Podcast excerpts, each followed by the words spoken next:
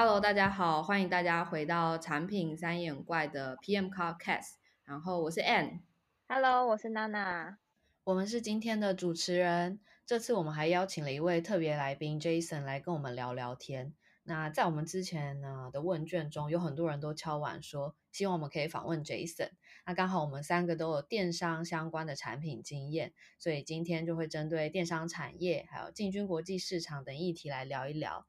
来让我们欢迎 Pinkoi 的产品经理 Jason。嗨，大家好，我是 Jason。我现在在一家设计消费品的电商平台担任产品经理，然后工作内容就是，就是因为电商平台的产品经理有两类啦，有一类比较像是去外面呃采购或者是开发站上卖的商品的这种类型的产品经理，然后另外一类其实就是掌掌管这个电商平台，包含说购物流程啊。然后订单处理啊，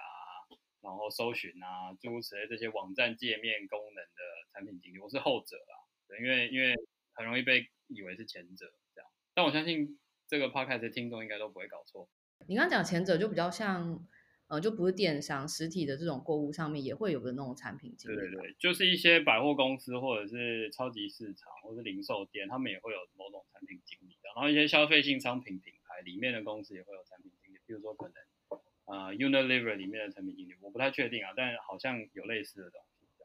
那嗯、呃，想说，请你先稍微介绍一下你的经历，还有你为什么一开始会成为产品经理？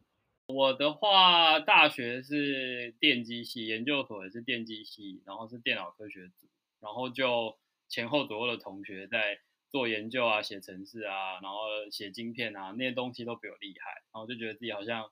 就是往工程师前进不太是一个适合自己的路径这样，然后那个时间点就刚好就是台湾有开始有一些网络软体的新创公司，就觉得哎，那好像可以往那边看看，也许有什么适合我的职位吧。很幸运的刚好学长开公司，然后就就就就愿意收我当实习生，就从实习工程师开始做，然后转正职的时候。果其不然，那间公司的三个创办人大概也都一致认为说，嗯，你好像不是最适合当工程师的角色。哇，竟然 对，就表示好像呃对自己的判断跟他们的判断是大致上类似的。那刚好那个时间点就是流量成长，就是成长骇客相关的东西引进台湾，大概二零一三一四年左右啦。就一三年春天的时候，Orange 跟 Inside 有翻译了那时候。Growth Hacking 很红的文章，然后就读了以后，就他们就说，哎，那不然你就先来做做看这个好了。我们就是产品上线好一阵子了，然后有很多数据都没有人分析，那你就来试试看分析一下。然后这个可能就是一个让我从工程师踏出去到别的领域的一个角色，这样子。所以前面转正职之后的几年，其实都是做 Growth Hacking。到了某个时间点之后，就会开始觉得说，哎，其实 Growth Hacking 是一个很重要的的工作，但好像在 growth hacking 的范围里面，有一部分是跟 marketing 行销有关，有一部分是跟 product 做产品比较有相关的。然后我比较偏好是做产品那一端的工作，就渐渐的开始比较往 product team 那边移动过去，然后也同时觉得说，啊，产品要成长，一部分是 growth hacking 要做得好，另一部分有点像是产品的管理啊，产品的定位啊要做得好。就产品的定位一定下去，好像某种程度上会定义了说它成长的空间的最小值跟最大，然后 growth hacking 就是把这个产品的成长从最小值一路冲到最大值，所以就觉得说，那如果我要做好成长，我其实某种程度上也必须去碰碰看产品管理这方面的事情。那那个时间点就是成长骇客相关的工作跟产品经理工作两边都有找啦。那就看看产品经理那边有没有机会，那也很幸运，就刚好有找到这个工作，就变成产品经理了这样。那接下来我想要问 Jason 的是，就是呃，听说当初你在加入 Pinkoi 的时候，其实你应该算是第一位全职的 PM。那那时候是什么样的机缘？还有，嗯、呃，在这样的情况下，要怎么样在公司内部推广产品的文化？嗯，就是这个蛮。常见就是说，公司一开始很小的时候，多半是不太需要有一个全职的产品经理啦。这样，那很多时候 CEO 直接是产品经理，或者是说 CEO 旁边也有其他 co-founder 共同创办人，比如说可能是 CTO 或者 CPO，直接就是产品经理这样。那呃，Pinkoi 的文化还蛮稳固的，就是当初三个 founder 在刚创立公司的时候就很明确讲说，其实会希望团队成员每个人都是可以独当一面的人。对，所以他们那时候走的一个制度叫做专案负责人 （Project Owner） 这样，就任何队友都可以承接某一个专案，然后担任专案负责人。那这个专案可能是行销的专案啊，或是呃技术架构的专案啊，或者是串金流，或者改产品流程的专案这样。对，然后就用这样子一个制度做了大概七八年这样子。对，那也是我的主管，我的老板就是产品长。他也是共同创办人之一，他有大概感觉到说，就人数如果再往上升的话，有可能是需要有就是专职的产品经理。那你觉得当初最大的难题是什么？就如果现在有我们的听众是也他也是第一个产品经理的话，呃，是第一公司里面第一间产品经理的时候，会有一段时间，其实大家可能不是很确定要怎么跟这样一个角色合作。或者是这个角色可以为团队带来什么样子的差异吧？那刚进去一个团队，而且是这个角色的第一个人，很大一个难题。换个简洁的方式讲，就是要建立在团队里面大家对你的信任跟呃跟你合作的一些习惯，这样这个是最困难的。对。那你刚加入的时候，就是一开始你有做哪些事让？产品经理这个角色在公司，比如说定位比较清楚，或者是摸索出自己的一个领域吗？嗯，就是那个时间点进来公司的时候，团队大概是七十到九十人的这个范围。哦，其实蛮大的。对对对，然后你说的团队是产品团队吗？工程师跟设计师还是整整间公司？整间公司。对对对，okay. 如果特别讲工程师啊、设计师啊，那个时间也应该大概是二十到三十位左右吧。嗯嗯嗯，可能快要靠近三十位了。凭当时印象是这样，然后就一样还是走那个专案负责人的制度，就是说其他的的队友一样也是有些人会出来做专案负责人，但他们本身就有一个专业角色嘛，就他可能本来是工程师，那有人可能本来是设计师，所以他们。大概可能会花三分之一、一半或者三分之二的时间做专案负责人，然后剩下一部分的时间就还是要做设计啊、写程式啊之类的。那我就是全职做嘛，所以我就长时间都是一次做两个专案的专案负责。先从这个点切进去，全职做的就要比其他人做的更好，不然就说不过去。对，所以要么就是推进的速度要比别人快，要么就是用的方法要跟别人不一样，要么就是他。成果或是叙述成果的方式都要比别人更清楚，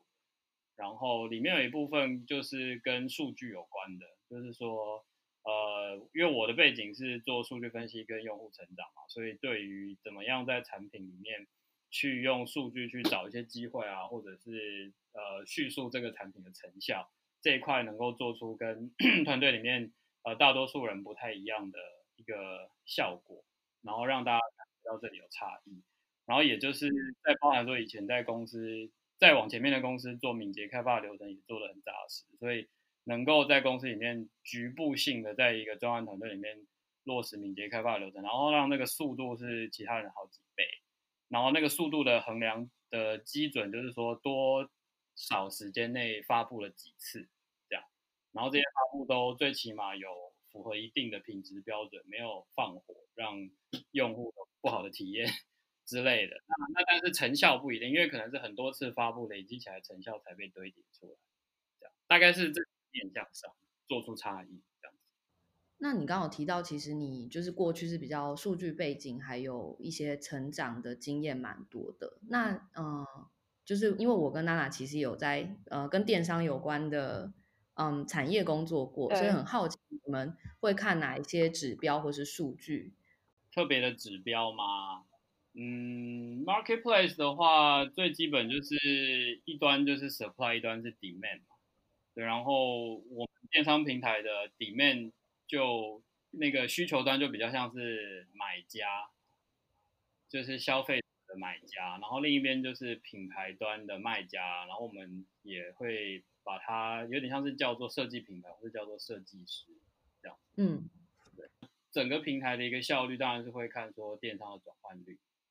那我们其实也会特别去看说消费者端的回购率是怎么样。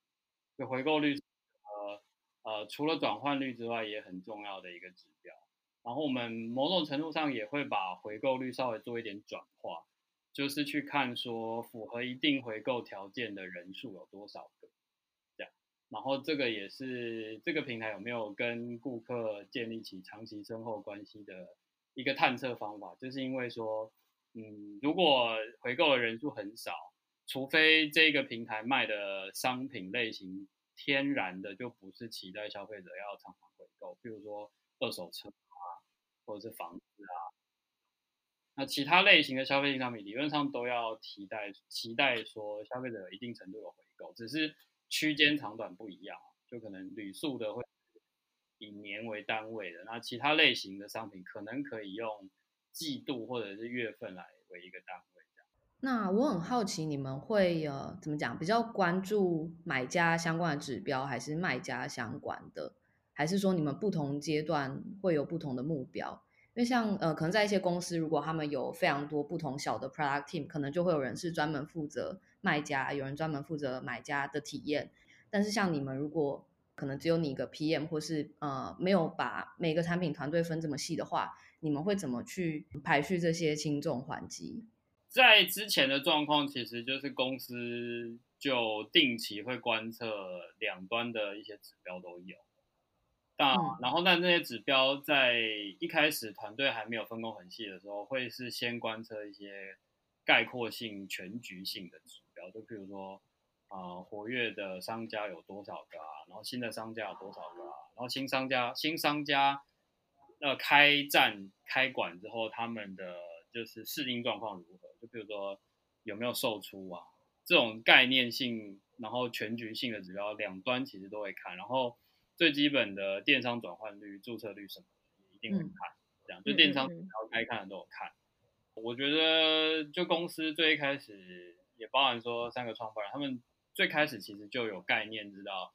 呃，其实你今天做平台的两端的指标都要顾。所以我觉得，就他们本来就有这一个概念。然后两端的指标其实除了工程跟产品团队要顾之外，也会再分给就是更多有相关的团队去顾，譬如说。负责维护商家关系的团队，他们也要顾里面的一些指标，然后行销厅也要顾里面的一些指标嘛。就是因为有的时候商品转换率不一定是采购物流程，有时候是会跟行销活动有一些交叉的影响。这样，那我们现在就是团队开始有试着在呃消费者端跟商家端去做分组，所以就变成是各个组别自己就要在这些。全局性的指标往下再延伸一些比较细部的指标，所以最近是就开始在做这件事情。我自己的经验是，我觉得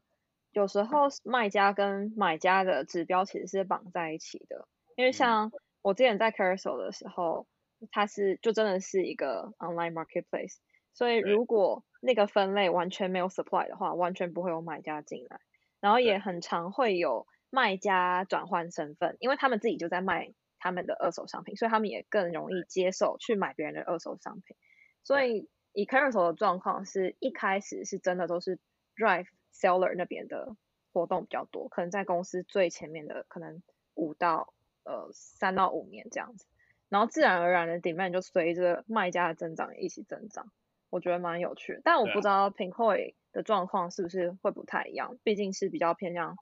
选品跟就是设计商品，可能。不知道是买家卖家的流动没有这么频繁，呃，可能跟旋转拍卖在那个买卖双方身份的交错的特性上，可能不像你们这么频繁啦。就是因为毕竟我们不是卖二手的，但当然我们自己的那个站上商家，他当然也可以用同一个账号去买别人的东西，这个也会有发生，对。对吧？那但你讲的那个大的模式，在我们这边也类似，就是说我们今天要推广这个平台或推广某一个品类，一定都是要先有商品，先有品牌，嗯、然后才有办法吸引消费者，这个是一样的一个状况。对对吧？我觉得我可以补充一个，我突然想到蛮有趣的，就是我们之前发现，当在一个市场，买家跟卖家身份重叠越多的时候，它其实流动性会更高，所以然后那个市场的成长跟怎么讲密度嘛，就会比较好。像是呃，比如说当时的香港市场就是这个状况，因为香港那边比较多 expat 会有搬家来搬家去的状况，所以他们就可能很快买二手商品，因为也不不知道在香港待多久，然后就买比较便宜，然后很快过几年又出清。对，嗯、我觉得这个状况还蛮有趣的。对，对啊，就就好像平台要去观测一下它流动性的情况，就是。它有多少个商品在站上，然后这些商品是不是很快能够被卖出去？然后消费者上来或搜寻，他是不是很快能够找到呃符合他需求的一些标的，然后他愿意最起码表示他购买的兴趣，这样就 liquidity 流动性是平台蛮多观测的。嗯，那刚刚娜娜有分享到在做香港的市场的经验，那我也想要来问 Jason，就是 Pinkoi 其实也有嗯。进军蛮多海外市场的，那嗯，有没有什么你的学习可以分享，或是一些有趣的文化差异，是你们在做可能使用者研究或是平台推广的时候遇到的？嗯，大体上举个例子来说，就是日本的消费者的确是很惧怕英文。同感。对对对，就是就是可能譬如说拜托他们家里地址用英文填，都会。觉得有点吓到这些消费者，你们会直接在那些就跳出嘛？这样，如果他们要在那，好，好像就是日本的团队就会讲说这个这个行不通，类似像这样嗯，然后大体上日本的品牌们，他们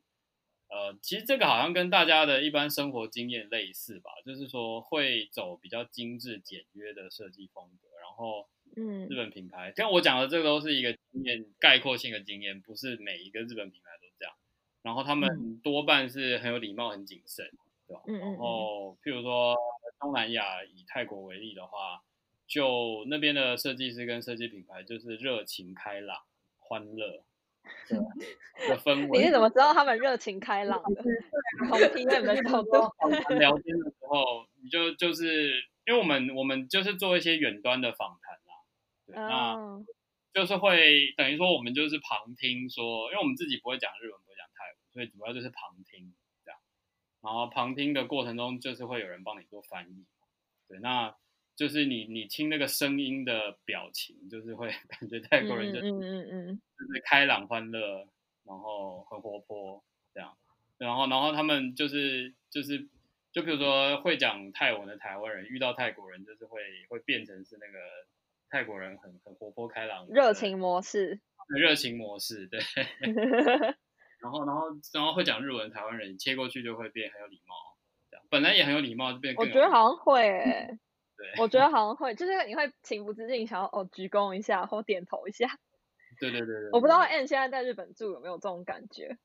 就是我身边的台湾人，他们用日文的时候，因为语言本身的特性，就例如说有一些敬语，或是嗯有很多委婉的用词，他们真的都会变得很有礼貌的感觉。所以萧安到了日本就变更有礼貌的萧安？没有啊，我都讲中文啊，完全没有 完全没有在练习日文这种感觉。但是我真的觉得讲不同语言那个人的，就是形象会跟讲母语的形象，有时候好像会有点差别。对啊，对啊，我也觉得。我好奇说，你们在做用户访谈的时候，因为你说到，因为语言不通，也要夹杂翻翻译这个角色，然后我蛮好奇你们是怎么 set up 那个用户访谈？我们那那个真的蛮蛮浩大工程的，就是那个时候就是我们会会变成是一定要请两个帮手，然后这两个帮手都是跟当地团队很直接相关的人，那他可能就是当地的行销或是当地的客户经理。或者是负责做这个语言的界面翻译的的的队友，在地化语言专家 L10N 的队友，然后一定是他们三个里面一定要挑两个，然后就会其中一个人负责聊天，然后另一个人负责直接听打，就是边听边打。哎，重点是边听边打是打中文，他不是打本语言，所以就是所以就是泰国设计师跟譬如说泰国的行销，他们就用泰文聊天，然后旁边那个客户经理就是也在办公室里面，他就是听打直接泰文转中文打出来给我们看，然后当然是有录音啊，但我们最最依赖就是就直接开一个 Google Google Doc，然后就是 Google Doc 上面就是有大概把访纲都列出来，所以负责聊天那个人是看着访纲在聊天的，然后另外一个人就是在访纲下面直接打打重点，对方的回应。然后可能就很像有些就打剧本一样的，就是夸胡笑，然后可能就是 困惑，因为有些是语气上的困惑，他就是也是会夸胡打出来。然后你就在旁边就是 real time 这样观察，对吗？对不对？因为我们就是荧幕连线嘛，所以就是画面上就是会看到他在操作什么环节，然后然后听得到他的声音，然后再看那个打出来的文字。我们就是，所以那那一场下去就是会耗。四五个人很容易就是花这么多时间，然后旁边旁听的就是是就比如说设计师啊，或者是我啊，或者用户研究员，所以那些呃画面的流程是我们定的嘛，然后访纲是我们定的嘛，所以就是过程中我们就要就是提示说哪边我们想要追问，所以就是会在会共同在那个 Google 大上，就是譬如说我是 Jason，我就 J 冒号这边想多问一点，或是把我的问题。不然我们就是会现场有准备小白板，就是写在白板上，然后举给那个问问题的人看。那时候是这样操作的。我觉得很赞。我跟你跑过一个一模一样的 setup，是在香港，因为我们我也不会讲广东话，然后也是真的跟你的 setup 一模一样。但我觉得这是一个怎么讲，唯一的方法也是最有效率的方法，因为你可以 real time，有点像即时翻译。然后就是这还是给 PM 或是用户研究员一个机会去追问，我觉得这还蛮重要的。但是感觉事前就是也要，就像你刚刚你说的，可能对客户经理或是翻译要先做一些 user interview 的基本访谈技巧的训练。哦、对我，那你讲到这个，我们我们那时候其实为了做到这件事情，有安排了一点它的顺序，就是我们比较没办法特别训练它。所以我们那个时候的做法就是先用同样的模式，然后先对台湾的设计师做，可是主访就会是就是我们的设计师自己，然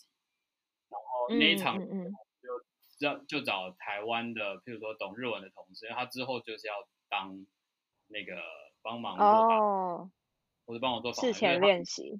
他们也没有练，他们就旁听，就是示范的感觉，然后示范，对，就有点像是他们。就是体验一下那个 setting，实际上那个配置实际上会怎么 run，然后体验一下。嗯，这方法不错哎。对，所以就先从大家共同的母语，就就这就台湾开始，然后再从香港开始。香港那时候就是单向，因为香港那时候找来的受访的设计师是听得懂普通话、中文，嗯，但他只能讲广东话，对，所以就会是就会是我们一样是我们主访，然后。然后那个，然后设计师讲呃广东话、粤语的时候，那边当地的团队再帮我们翻译回来。对，然后我们接下来，然后再接下来才去做泰国。很有趣哎，好怀念哦。对，我觉得蛮有趣的。我花时间做了一整个月，每个礼拜待一两场、三场。哇，那蛮蛮蛮多的。那像嗯、呃，你刚刚提到，就你们访了可能一个月，所以在每一个不同的市场，你们会做很不一样的在地化，还是说其实嗯、呃，你们会想要统一在每个市场，其实都是同一个平台的样貌？就是这个比较难直接有一体适用的答案啊，就是会觉得说。呃，足够的在地化是非常关键的，但是平台营运管理上会也不太希望说每个地区最终都变成是独立一套产品，那对于整个平台的发展也是不良好的，所以就变成是这两者之间是某种程度上乍听之下是其实是有点冲突矛盾的。我们希望很贴近当地消费者，可是平台营运上又希望有一定程度的共通性。大体之下是矛盾的，那那就变成是两个矛盾的力量之间有没有找到一些创新的方法，可以融合两边的需求，就是做到一种稍微有结构的在地化吧。这是努力的目标啊，但也还没有真的做到。有些地方做到就会稍微偏某一边，然后就是要一个动态的调整，这样子。觉得这是我们的产品有遇到的问题，就是我们不希望每个市场的产品差非常多，因为这样在开发跟设计的时候会很麻烦，很没有一致性。可是每个地区最基本的翻译一定要有，然后金流那些东西一定是不一样的。可是还是有蛮多地方没办法一体适用，例如说。嗯，在亚洲的地方，就是隐私比较没那么重要，然后大家也很习惯。隐私没那么重要吗？呃，应该说大家没有 啊，完了要怎么解释？大家在意吗？还是说大家已经习惯了？就是我就以电话举例啦，就是可能台湾就会有些 phone marketing，或是会寄简讯给你的一些这样的状态。Oh. 可是，在欧洲，因为 GDP 啊，或是一些就大家比较注重隐私，所以其实。呃，去收集电话号码这件事情，其实好像是不太不太适合的，对啊，会有类似、嗯，应该不太可能，所以就很难，因为对，就会就是这样这样，然后就会需要栏位不同，或是有些特定的市场会提出一些很特定的要求，这样。对啊，我记得以东南亚来说，他们非常习惯电话注册，嗯，因为比如说像菲律宾这种市场，有的时候他们不一定有 email。有时候他们甚至连电银行账户都不会有，所以反而如果你没有提供电话号码注册，就是会造成另外一种 friction。对，就是你刚刚讲到电话号码，我就想哇，对，还有这个差异，就是从欧洲完全不可能收集到东南亚一定要收集。对，所以我才很好奇这个问题。嗯，以 Pinkoi 的例子来说，有在哪些领域会特别想要做在地化吗？像 Anne 刚刚提的是说，可能在注册流程上。那 Pinkoi 有有什么发现吗？注册流程是个很好的例子啊，就是各地区关呃也那个一体化登录系统不太一样，对，然后然后金流也一定会有啊，就是会因为各地区要串的金流不同，所以付款流程到金流那边就一定程度需要按照各地区做一些调整，然后每个地区的金流接转接过去的入口不一样，然后他们需要做流程也。然后再来就是电商里面会有相关的，就是物流跟运费吧，就是各个地区串接的物流的情况，嗯、然后设定运费的一些逻辑也都不太一样。那如果在比如说呃买家的偏好或者是分类的偏好，你有你们有观察到什么不同吗？就是如果说今天推荐跟排序或者是分类。全球资料倒在一起的话，就很容易会被特定地区的用户给洗版的概念，就是这一区的人比较多，或者这一区人比较活跃。举个例子，对，就看看今天排序的指标是什么，会会被洗版的这种状态，就是其他地区可能会看到，其实是别的地区热门的东西，那某部分就是需要做资料上一些分离。然后这个也就是不就这就不是我专业了，就是资料团队比较比较熟悉这样。因为我之前有遇到一个状况是，旋转拍卖在每一个国家的分类，可能那个 category tree 就是长得不一样。哦。然后光是要同整这个就让我很头痛。对，没错。对，就就有点像商品项上面你要怎么做分类目是是唯一一对一对照，还是标签式多对多对照之类的那个。系统设计蛮复杂的，对吧？对，因为可能可能八成的分类数是长得很像，但是就是会有那一几几个例外，就是真的，比如说在日本市场就是不 work 这种，对啊，嗯嗯、对，各地区的文化习惯不同，对，对，就物流运费的一个例子，就是其实每个国家当做自己是出发点，然后他去看世界其他地方，他。去把不同地区做分类的逻辑会不一样，跟刚刚娜娜讲的那个呃商品分类目的做法也也有点类似，就是就是日本往亚洲地方其他地方寄，它的分类逻辑就会跟我们不同。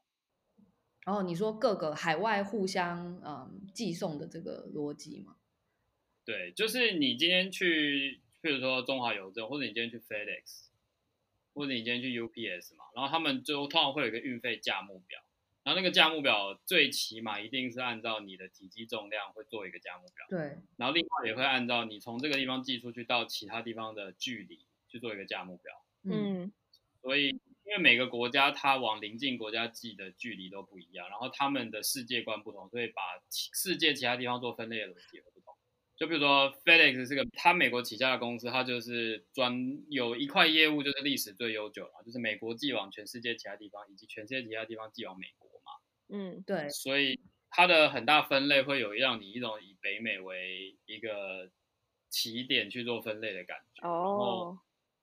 对对对，所以它可能就是。欧亚美洲区可能分的详细一点，然后亚洲区就分的粗糙一点，就没有分这么精细。然后有些台湾出发的物流就会变成是它台湾周围的国家分的比较精细。然后美对他而言就是北美跟南美。举个例子，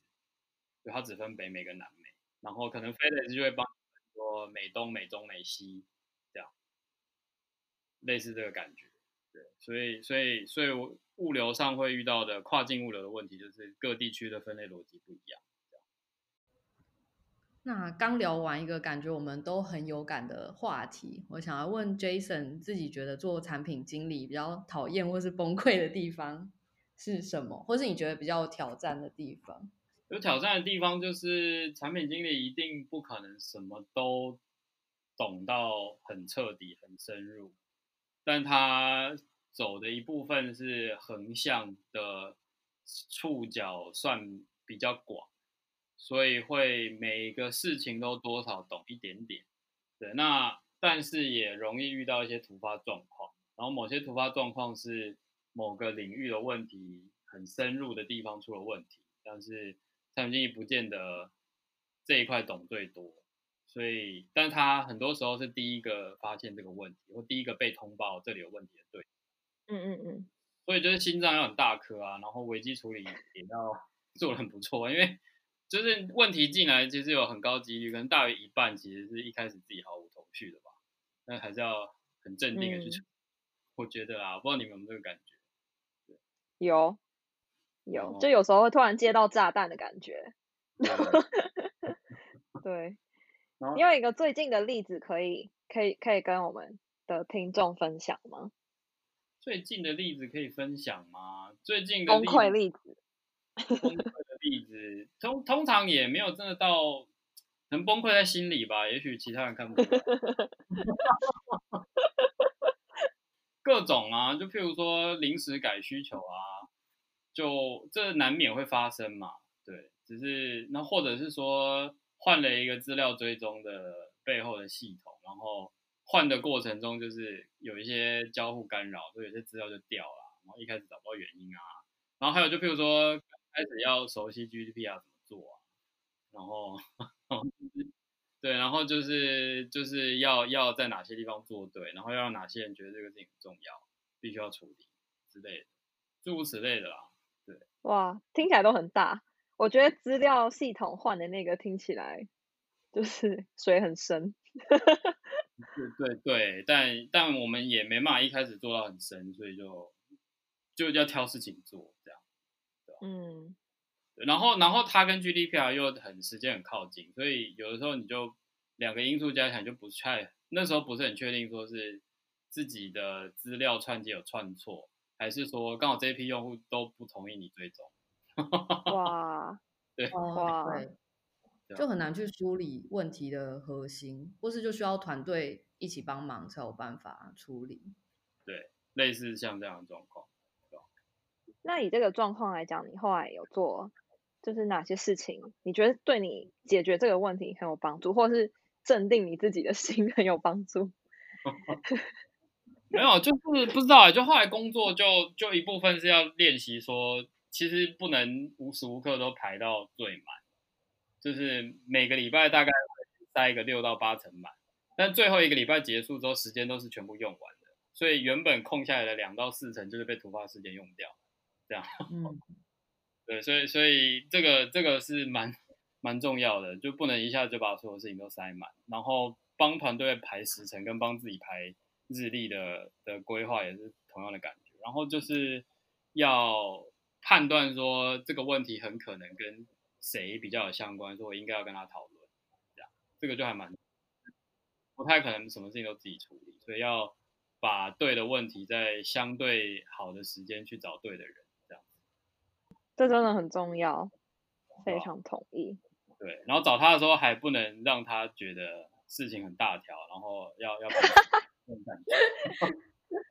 对，要镇定。对对对对，可能就是有，如果真的不是什么太大条的事情，就轻描淡写，所以这里有问题，你有空来帮我看一下。那我想问，就是那另外一面，就是你觉得最有成就感的部分是哪里？大概两方面吧，一方面就是就是整个团队一起被激发潜能，就是做出一个自己也很骄傲、很满意的东西，这样是一个新产品或一个产品改版。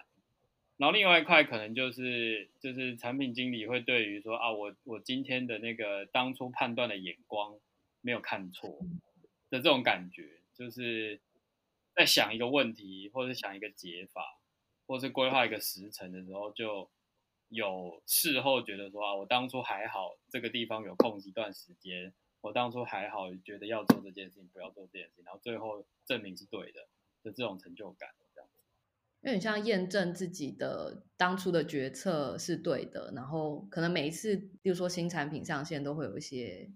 学习，觉得说我好像要比上次对。更判断的更准了一点，这样的感觉。对对对，或或者是另外一面，就是说啊，我我当初没有想清楚，但还好事情没有就是恶化到整个崩溃，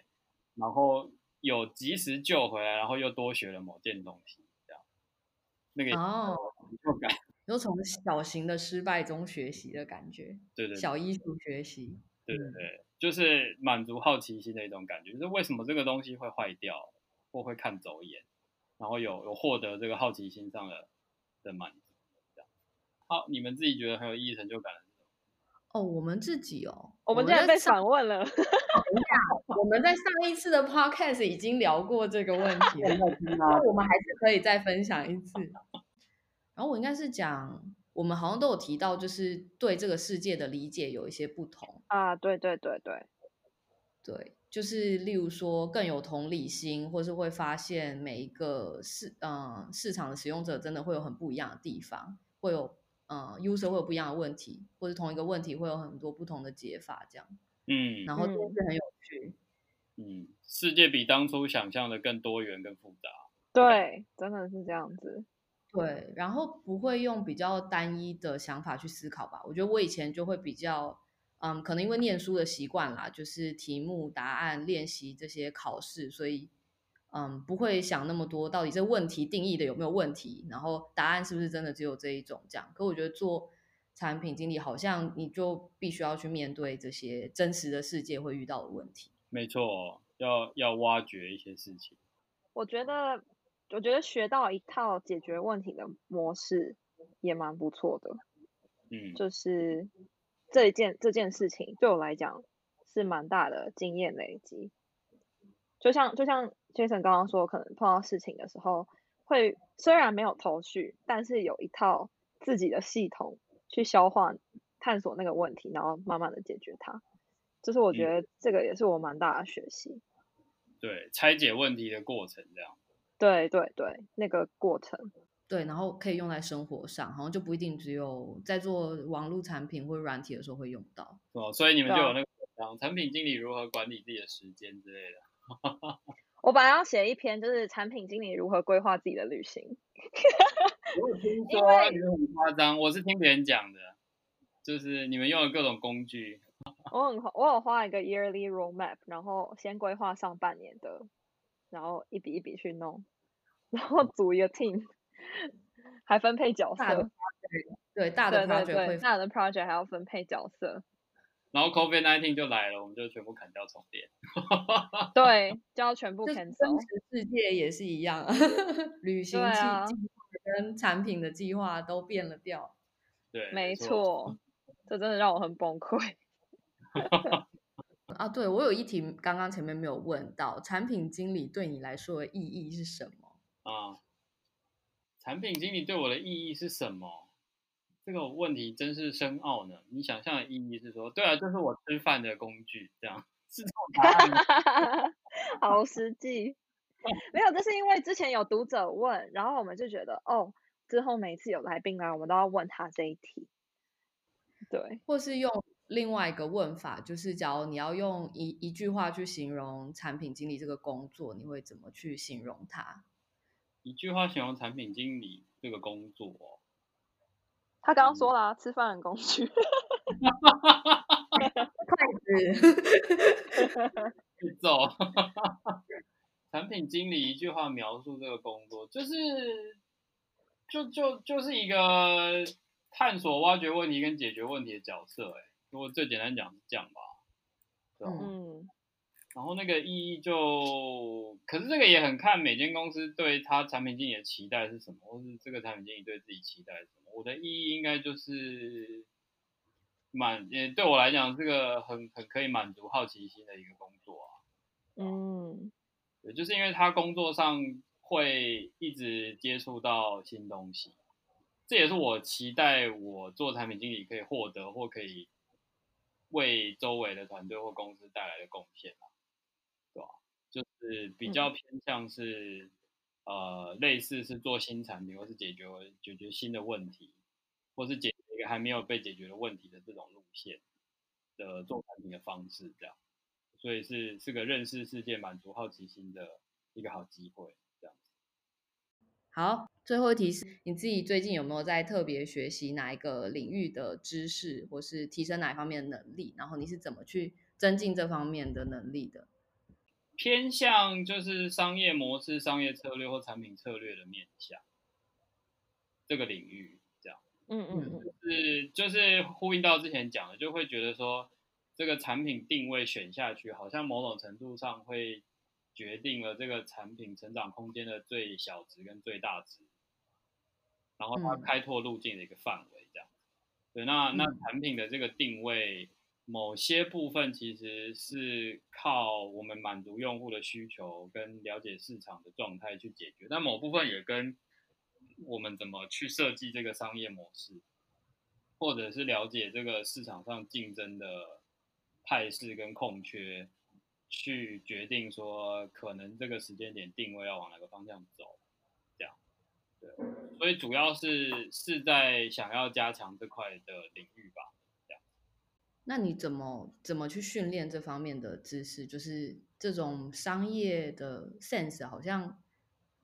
有点就是很我不知道，我自己就很好奇要怎么样去培养。大大概是两方面的方式去累积，然后这个比较是需要长时间累积的东西，不太是说，譬如说不太是那种我今天要学习用 GA，然后我就花一到三个月。拼命看 GA 的文章，或是试用 GA 的、嗯、呃的的功能，或是上一些课，然后可以快速累积起来。它比较不是这种，对，所以偏两类型的累积方式。一类就是去找一些呃基础理论吧，就是有点像是说，嗯，就是物理的一些基础理论或化学的一些基础理论，嗯，或或者是说产品设计的一些基础理论，这是一类的累积方式。然后第二类的累积方式就是去多看一些个案，或是多听别人分享经验，累积一些实务上的经验谈跟案例解析的的过程，这样。那那就两者蛮缺一不可的啦，就是需要知道一些基础理论，才好在看一些案例的时候去反思说，哎，这个案例可能是发生什么事情，或者是在。听到某些案例分享的时候，才能够去判断说，呃，也许这个案例还有其他的观察角度。那但是因为基础理论太抽象，所以必须靠一些案例才能够去融会贯通，或者是了解说，哦，原来这个基础理论是在讲这件事情。然后本来只看理论，套到案例上才能够确定说自己到底懂不懂这个事情。这样，所以基础理论例子上可能是财报，财务报表是一种。基础理论嘛，那财务报表可以是一些呃课本上告诉你说，就是损益表在干嘛，现金流量表在干嘛，资产负债表在干嘛，然后他会拿一些就是课本上范例的报表给你看，但案例上可能就是去找一间上市公司的财报，然后因为我们了解这间公司，所以去从财报的观点去看这间公司长怎样，这是一些就是基础理论跟案例的例子，然后可能譬如说。在产品定价方面，可能是有一些呃原则，或者是在产品上去判断市场空缺，可能是有一些原则。然后可能就是商学院啊，或者是某些部落客都会讲一些原则性的基础理论的介绍，然后再套到某个案例上去看说，说、嗯、哦，所以它是这样定价的，因为市场上有这个空缺，然后同时间他推出这个产品的时候，别的产品服务的内容是什么，所以他们收费是这个区间。那他今天给了一个不同的定位，他提出的功能组合跟满足的需求是不一样的，所以它的定价是这样，就是套过去才知道说原来是这个意思这样。那在实际操作操作上，你是怎么找到这些案例的啊？譬如说，科技导读就会是一个很好的来源嘛，就是它是一个文章里面交错会讲一些基础概念，然后会讲一些案例的。对，然后国外其实也有一些其他的 podcast 或者是一些部落格，会会讲一些基础理论，然后讲一些案例。比如说有一个 podcast 我很喜欢，叫 Acquired。对我我我还蛮喜欢的，但是它每一集都很长，所以比较没办法就是很规律每个礼拜都听这样，对吧？然后再来可能就是一些书籍吧，就是某些书它写的不错，可能就是会讲案例，然后也会讲到一些呃基础理论这样之类的，就是找到材料来读，然后再来就是可能是多跟别人聊天吧。对感觉我们可以把你推荐的链接放在我们这这一集 podcast 的那个笔记内容里面，这样子大家听到的时候就可以直接去点找来看。嗯、因为我知道 Jason 真的看了很多很有料的书，除了看很多书之外，有时候跟 Jason 聊天也会有很不一样的想法或启发。今天真的很谢谢 Jason 接受我们的访问，聊了电商产业啊、呃，海外访谈方法、在地化跟一致性的拉扯，这些都是我们做产品每天都会遇到的问题。那我们的 Podcast 就到这边结束，谢谢大家的参与，我们下次见，感谢大家，下次见，拜拜。